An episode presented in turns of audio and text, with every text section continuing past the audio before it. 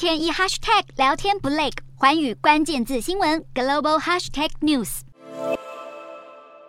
SpaceX 创办人马斯克先前才因为致函美国国防部，预告无法继续负担乌克兰星链服务的开销而引发热议。不过马斯克又似乎立场大转弯，当地时间十五日在推特上改口，表示即使星链一直在亏钱，也会继续提供乌克兰免费的服务。SpaceX 至今向乌克兰捐赠大约两万颗星链卫星，对战场有着至关重要的影响。马斯克先前表示，目前的相关花费已有八千万美元，到了年底就要超过一亿美元，公司不能继续无限期撒钱，于是要求美国国防部接手支付费用，否则就要停止提供卫星服务。但根据 SpaceX 的信件内容，公司为乌克兰服务的两万颗卫星中，大部分都有外部资金支援。五角大厦事后则声明，正在寻找其他替代方案，并且还透露，也不是非 SpaceX 不可。有不少人还认为，马斯克曾表示不想再为乌国通讯买单，是因为他与乌克兰大使的冲突。马斯克先前提出乌俄和谈建议，要求乌方承认克里米亚半岛属于俄罗斯，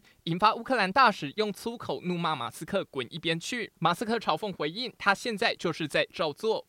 马斯克也不只有对乌俄提出和谈的构想，他不久前建议把台湾设为中国特别行政区。金融时报点出，乌克兰现在上演的卫星之乱，就凸显了数位依赖的危险性，对于像台湾这样面临侵略威胁的地区，很值得借鉴。